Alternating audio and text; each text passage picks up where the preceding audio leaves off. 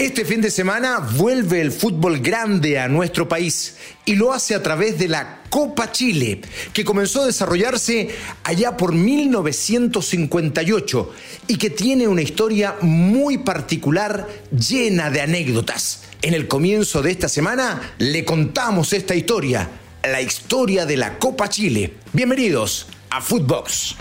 Esto es Footbox Chile, un podcast con Fernando Solabarrieta, exclusivo de Footbox.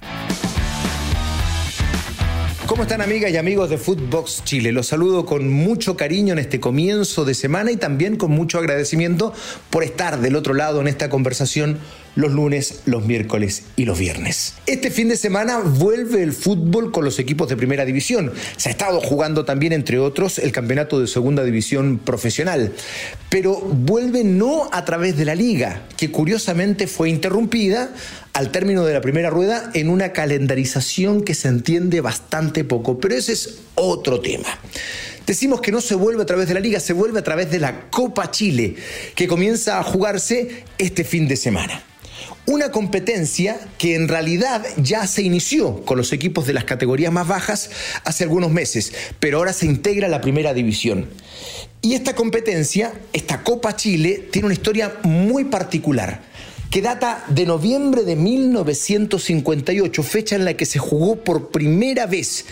Era una idea para sacar el fútbol fuera de Santiago y terminar con un receso interminable y devastador para los clubes. En la primera edición se juntaron 32 equipos, 14 eran de primera división, segundo de segunda eran 10, 8 invitados, Seis eran selecciones regionales y dos eran del fútbol penquista, del gran fútbol de Concepción, Naval y Arturo Fernández Vial. Esos eran los 32 equipos que conformaron la primera edición de la Copa Chile, que provocó un gran fervor en provincia y eso en definitiva terminó salvando la primera edición porque en Santiago las recaudaciones fueron paupérrimas. No causó ningún atractivo en Santiago el hecho de que los equipos profesionales disputen partidos con cuadros amateurs y sobre todo que provenían la mayoría de ellos de, de provincias, de regiones. Pero el fervor provinciano, insistimos en ese término, terminó salvando la primera edición de esta copa que volvió a jugarse. El primer campeón, el de 1958, fue con Colo Colo, que le ganó la definición, la final, a la Universidad Católica. Pero claro, económicamente salió todo al revés.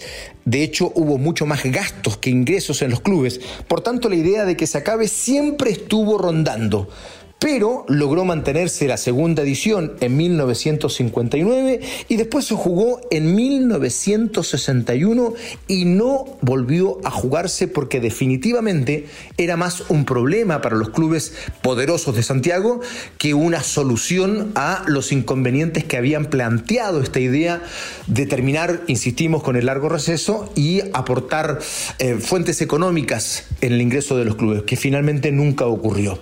Volvió en 1974, pero volvió con un incentivo muy importante, que era lo que necesitaba esta Copa.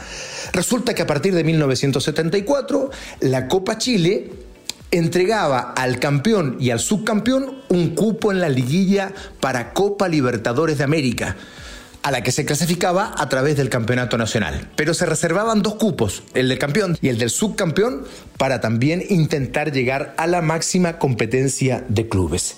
A partir de ese instante, en 1974, volvió a jugarse la Copa Chile y continuó siendo parte de la historia permanente del fútbol chileno.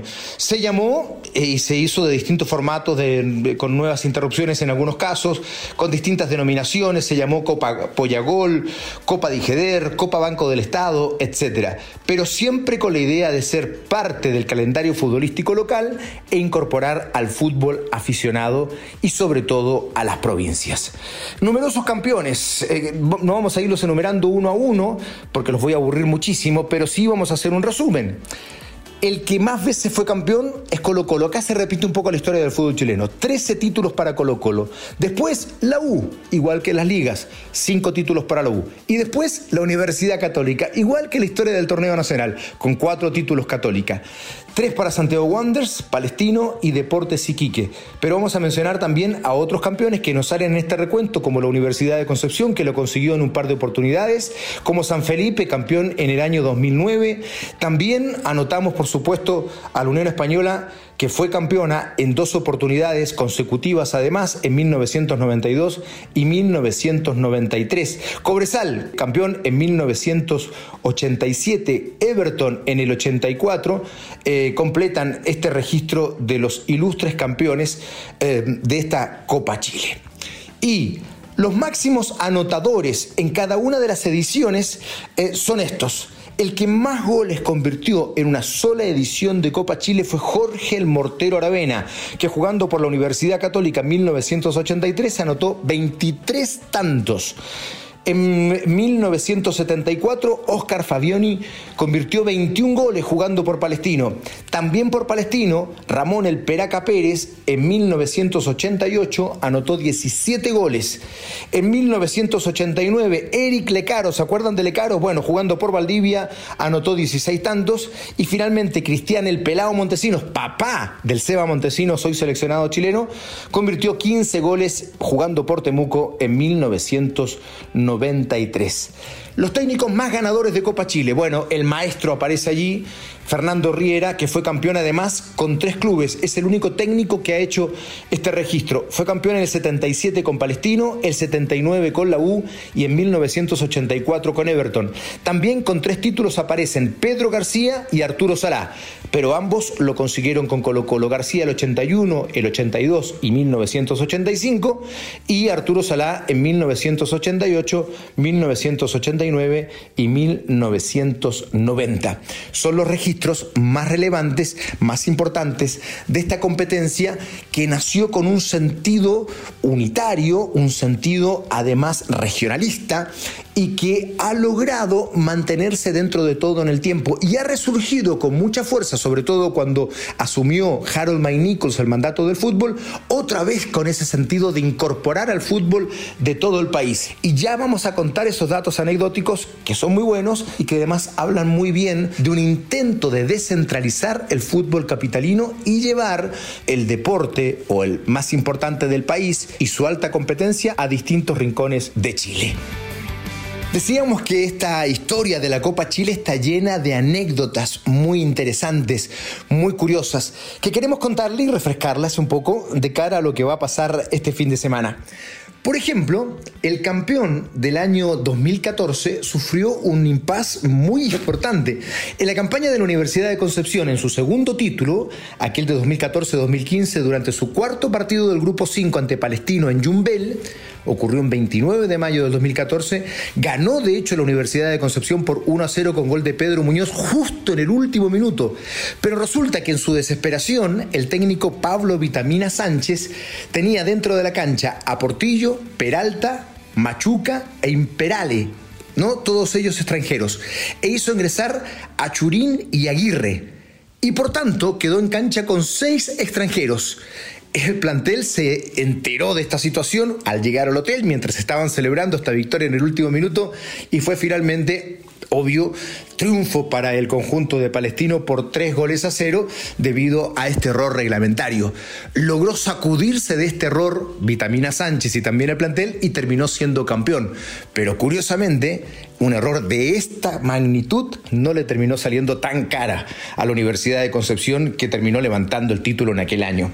El 15 de agosto del año 2009, Colo Colo pasó a la historia por ser el primer club profesional en disputar un duelo oficial en Rapa sí, en la isla de Pascua.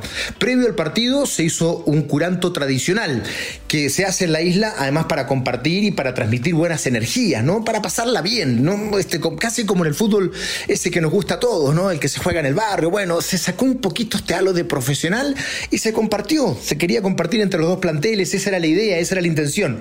Sin embargo, en el momento que ingresa el preparador físico de Colo Colo, Jorge Fleitas, los ánimos empezaron a enardecerse, sobre todo con el director técnico de Rapanui, que era el gran Miguel Ángel Gamboa, con quien al parecer había varios problemas anteriores, ¿no? Entre Freitas y Gamboa. Y la cosa se empezó a, complicar eh, y, toda esta buena energía, esta buena onda terminó yéndose a cualquier parte. Algunos incluso aseguran que hasta un par de combos hubo, pero esa historia en realidad no está confirmada. Lo que sí es cierto es que esta muy buena intención terminó fracasando. El partido finalmente lo ganó, colocólo en cancha, pero fue un muy bonito comienzo o recomienzo de esta Copa Chile en el año 2009, ya con la presidencia de Harold Maynicol, cuando decíamos nosotros, había retomado ese profundo sentido provinciano y regionalista. Otras historias, esta es terrible, esta es muy triste, es del 3 de abril de 1961, cuando un avión que trasladaba desde Osorno a Santiago, aparte del plantel de Green Cross, que venía de perder 1 a 0 ante la selección local por la Copa Chile, se estrelló este avión en el Cerro Lástima eh, fue la zona cercana a Linares, falleciendo todos los ocupantes. Entre las víctimas estaban los futbolistas Manuel Contreras, Dante Copa, Berti González, David Hermosilla, el argentino Eliseo Muriño, José Silva, Héctor Toledo y Alfonso Vega. De inmediato el torneo se llamó Copa Chile Green Cross en homenaje a este equipo y a la Cruz Verde. Y, en este podcast también recordamos, por supuesto, a estos eh, hombres que hasta el día de hoy son parte de la historia del fútbol chileno y sobre todo de Green Cross. De esta historia triste pasamos a otra más anecdótica. El 5 de julio del 2008 Magallanes visitó a la selección de Punta Arenas en el estadio Antonio Rispoli Díaz. Eh, entre yo tuve la suerte de jugar en ese estadio. Bueno, en fin, es otra historia, perdón. Fue el restreno del torneo y el partido se jugó en una cancha que mezclaba pasto sintético con nieve que había caído la noche anterior. Magallanes ganó 2 a 1 en un encuentro que presenciaron 3.000 personas con anotaciones de Jacob Ávila y Guillermo Corominas y el descuento de Gerardo Paz para los puntarenenses en el minuto 85. Fue 2 a 1 para Magallanes y comenzaba a jugarse otra vez esa Copa Chile con un sentido, como decimos, muy, pero muy provinciano y regionalista. En la Copa Chile de 1988, llamada en aquella época Coca-Cola Dijeder, todos los partidos terminaron con un ganador. ¿Por qué? Porque si había en aquel momento empate en el tiempo reglamentario, entonces el encuentro no terminaba con igualdad. Tenía que definirse por penales.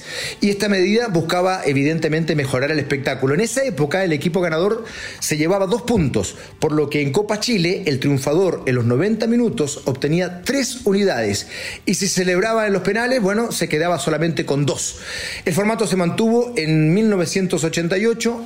Higgins, Deportes Concepción y Regional Atacama fueron los equipos que más festejaron desde los 12 pasos con nueve definiciones ganadas cada uno. O sea, si empataban, se iban a la definición y obtenían un punto más. El que ganaba en cancha en los 90 minutos tenía tres puntos, ¿no? Fueron tal vez los orígenes de los tres puntos en el fútbol chileno. En el fútbol inglés, obviamente, esos tres puntos ya se, ya se disputaban. De ahí provino la idea sacada por FIFA. Y por último, la última anécdota que quiero contar es que en Copa Apertura de 1990, y esto me tocó vivirlo a mí en los estadios, se implementó un experimento aprobado por FIFA.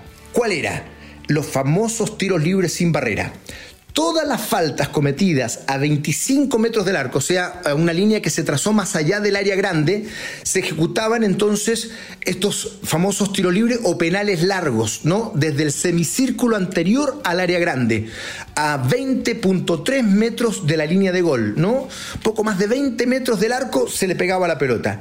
En ese torneo se anotaron 76 goles de lo que se conocía como el penal largo, lo que representó en ese momento un 15. 9% del total de los goles. El mayor especialista fue el gran Alfredo Torpedo Núñez, que en paz descanse, que marcó nueve tantos a través de este expediente por Everton. Daniel Fuentes eh, convirtió seis. Osvaldo el Papudo Vargas, que le pegaba con un fierro, metió seis penales largos. Merlini anotó cuatro goles, un argentino que jugaba muy bien, lo hizo en O'Higgins y la Unión Española. Franklin Lobos, que, ojo, esta historia es increíble. Franklin Lobos, que anotó cuatro goles de penal largo en este torneo que estamos recordando, fue uno de los mineros rescatados, ¿no? En, eh, en, en aquella famosa historia de los 33. Bueno, Franklin era uno de ellos, eh, porque después de, su trabajo como futbolista, se empleó en eh, faenas mineras. Y también Jorge Coque Contreras, que anotó cuatro tantos en ese campeonato. Brillaban ellos con su pegada e hicieron sufrir, y de qué manera, a los arqueros, de una forma muy particular. Historias, anécdotas de la Copa Chile, que se reinicia este fin de semana y que queríamos contarlas, por supuesto, aquí en Footbox. Abrazo grande para todos. Que tengan bonita semana. Esto fue Footbox Chile con Fernando Solabarrieta, podcast exclusivo de Footbox.